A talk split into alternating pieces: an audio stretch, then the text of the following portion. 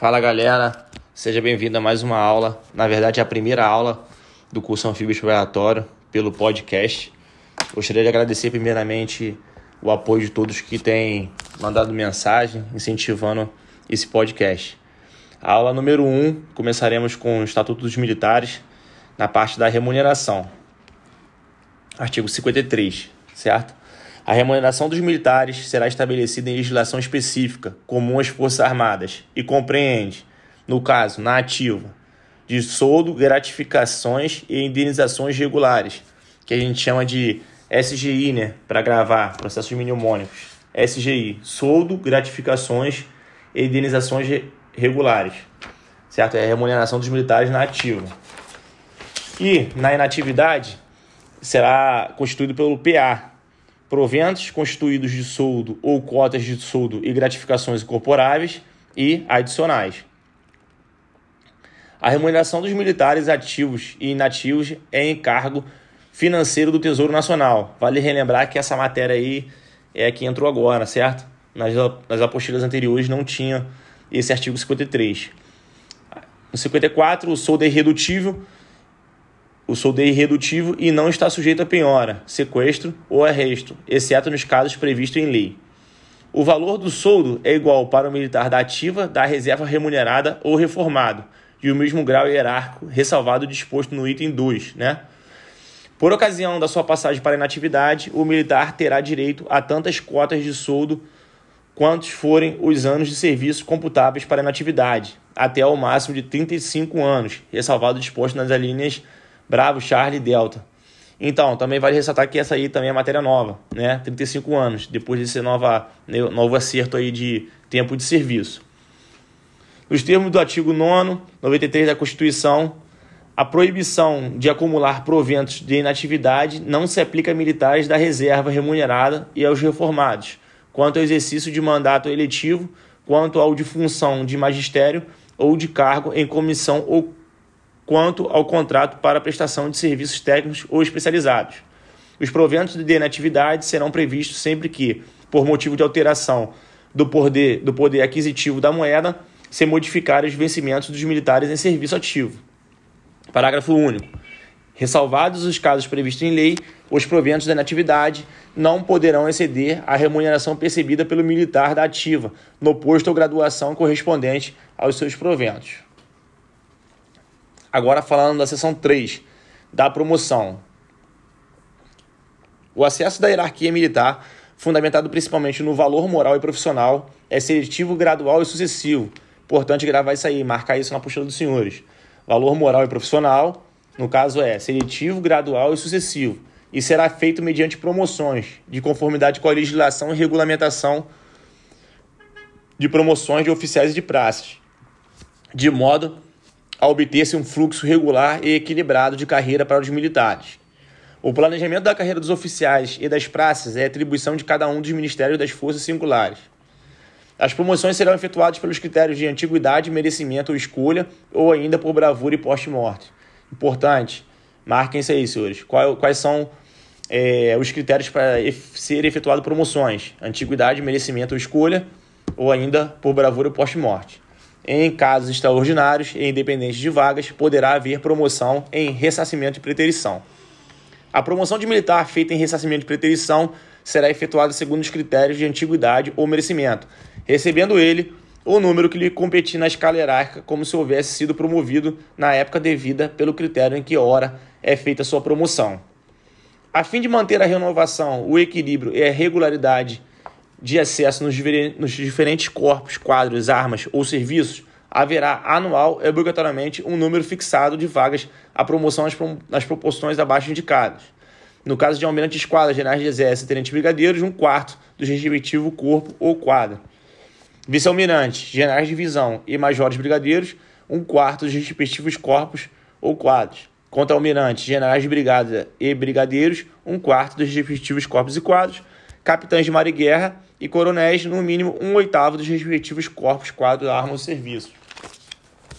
Capitães de fragata e tenentes coronéis, no mínimo um quinzeavos dos respectivos corpos, quadro, armas ou serviços. Capitães de corvetes majores, no mínimo um vinteavos dos respectivos corpos, quadros, armas e serviços e oficiais dos três últimos postos dos quadros de que trata a linha B do inciso 1, do inciso 1 do artigo 98, um quarto para o último posto, no mínimo um décimo para o penúltimo posto e no mínimo um quinze avos para o antepenúltimo posto dos respectivos quadros, exceto quando o último e o penúltimo posto forem capitães-tenente ou capitão e primeiro-tenente, caso em que as proporções serão mínimas de um, dez, um décimo e um vinte avos, respectivamente.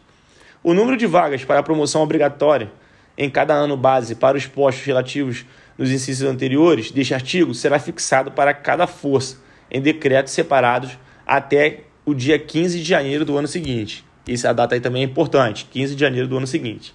As frações que resultarem da aplicação das proporções estabelecidas neste artigo serão adicionadas cumulativamente aos cálculos correspondentes dos anos seguintes, até completar-se pelo menos um inteiro, que será então computado para obtenção de uma vaga para promoção obrigatória.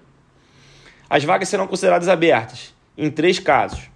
A primeiro, na data da assinatura do ato que promover, passar para inatividade, transferir de corpo ou quadro, demitir ou agregar o militar. Na data fixada na lei de promoção de oficiais da ativa das Forças Armadas os seus regulamentos em casos neles indicados, que é o segundo caso, e terceiro, na data oficial do óbito do militar. Artigo 72 também é importante marcar aí, não haverá promoção de militar por ocasião da sua transferência para reserva remunerada ou reformado. Falando agora sobre férias. Seção 4.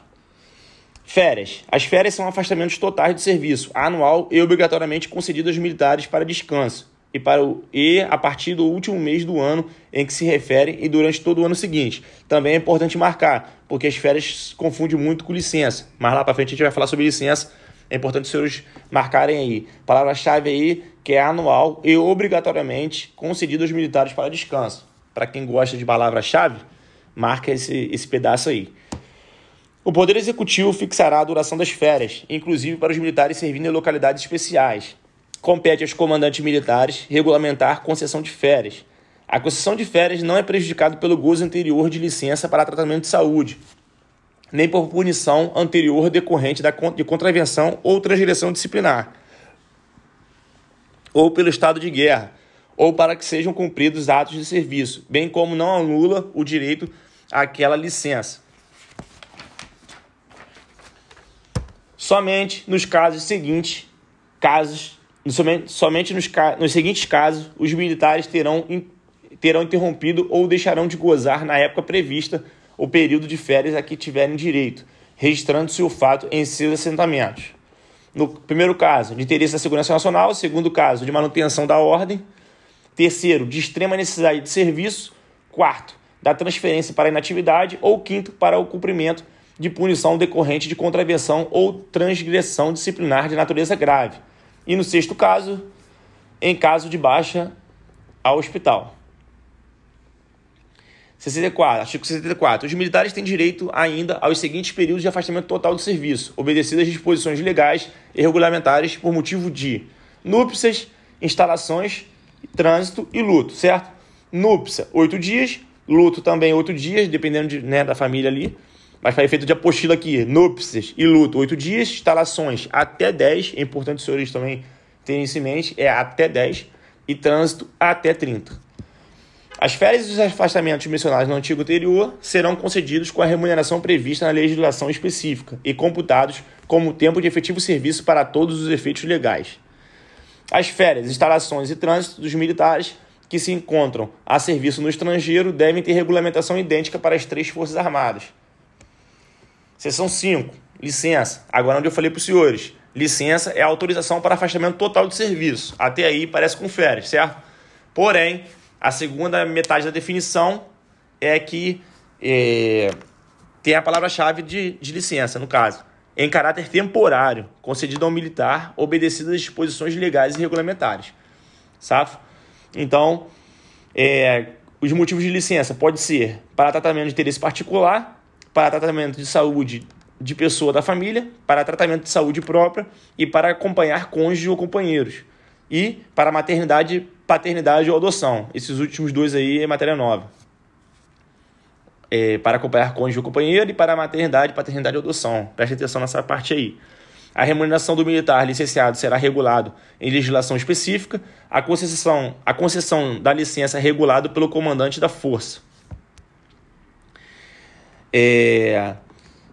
Licença especial tem a duração de seis meses. No caso, essa aí está revogada. A ser gozada de uma só vez, quando solicitado pelo interessado e julgado convenientemente pela autoridade competente, poderá ser parcelado em dois ou três meses. O período de licença especial não interrompe a contagem de, de tempo de efetivo serviço. Os períodos de licença especial não gozados pelo militar são computados em dobros para fins exclusivos de contagem de tempo para passagem à inatividade, e nessa situação para todos os efeitos legais. A licença especial não é prejudicada pelo gozo anterior de qualquer licença para tratamento de saúde e para que sejam cumpridos os atos de serviço, bem como não anula o direito àquelas licenças. Uma vez concedida a licença especial, o militar será exonerado do cargo ou dispensado do exercício das funções que exercer e ficará à disposição do órgão de pessoal da respectiva Força Armada, adido à organização militar onde servir. No caso da licença para tratar de interesse particular, é a autorização, marquem aí, importante, é a autorização para afastamento total do serviço concedido ao militar com mais de 10 anos de serviço que a requeira com aquela finalidade Parágrafo único. A licença de que trata este artigo será sempre concedida com prejuízo da remuneração e da contagem do, do tempo de efetivo serviço, exceto quanto a este último, para fins de indicação para a cota compulsória. Então, só para lembrar aí e enfatizar que a licença para tratar de interesse particular, né, a vulgo L-TIP, ela corta o salário e corta também o tempo de, de efetivo serviço ali, a não ser que seja para cota compulsória. Licença para acompanhar cônjuge ou companheiro é autorização para afastamento total do serviço, concedido ao militar com mais de 10 anos de efetivo serviço, que a requeira para acompanhar cônjuge ou companheiro, que sendo servidor público da União, certo? Um servidor público federal ou militar das Forças Armadas, for de ofício exercer atividade em órgão público federal situado em outro ponto do território nacional ou até no exterior, certo? Diversos é, diversa da localização da organização militar do requerente. A licença será concedida sempre com prejuízo da remuneração, então vale a pena marcar. Também o, o militar que solicitar essa licença não terá a sua remuneração e também parará o tempo de, de efetivo serviço ali, exceto quando existe o último para fins de indicação de cota compulsória. O prazo limite para a licença será de 36 meses, né? então podendo ser concedido de forma contínua ou fracionada. No caso, ainda falando sobre a licença para acompanhar cônjuge. Para concessão de licença para acompanhar companheiros, há necessidade de que seja reconhecida a união estável entre o homem e a mulher como entidade familiar, de acordo com a legislação específica. Não será concedida a licença de que trata este artigo quando o militar acompanhante puder ser passado à disposição ou a situação de adido ou ser classificado lotado em organização militar das Forças Armadas para o desempenho de funções compatíveis com o seu nível hierárquico. Exemplo, o militar da Marinha vai acompanhar uma militar do Exército por uma área onde não tem um quartel da Marinha ali. Então, essa licença não será efetivada, né? Porque, apesar dele ser movimentado para aquele local e não ter um quartel da Marinha, ele vai estar alocado ali num quartel do Exército, vai arranjar uma função para ele ali, então o tempo dele vai continuar e o salário dele vai continuar normalmente. a passagem à disposição ou a situação de adido ou a classificação, lotação e organização militar de que trata. O parágrafo 5 a passagem à disposição ou a situação do adido, de que trata o parágrafo, parágrafo 4 de uma forma deste artigo, será efetivada sem ônus para a União e sempre com a aquiescência das Forças Armadas envolvidas. As licenças poderão ser interrompidas a pedido ou nas condições estabelecidas neste artigo. A interrupção de licença especial da licença para tratar de interesse particular e da licença para acompanhar cônjuge ou companheiro poderá ocorrer. Quando é que essa, que essa licença ela pode ser interrompida? Essas licenças poderão ser interrompidas em caso de mobilização de estado de guerra, em casos de decretação de estado de emergência ou de estado de sítio, para cumprimento de sentença que importe em restrições da liberdade individual, para cumprimento de punição disciplinar conforme regulamentação de cada força em caso de denúncia ou pronúncia em processo criminal ou indicação em inquérito militar, a juízo da autoridade que efetivou a denúncia, a pronúncia ou a indicação. A interrupção, a interrupção da licença de que trata de interesse particular e da licença para acompanhar cônjuge ou companheiro será definitiva quando o militar for é, reformado ou transferido de ofício para reserva remunerada. A interrupção da licença para tratamento de saúde de pessoa da família para cumprimento de pena disciplinar que importe restrições da liberdade individual será regulada em cada Força Armada. Então, senhores, obrigado pela atenção dos senhores até aqui. É, peço aos senhores que comentem aí, deem sugestões, sugestões, me procura, me sigam lá nas redes sociais, né? Arroba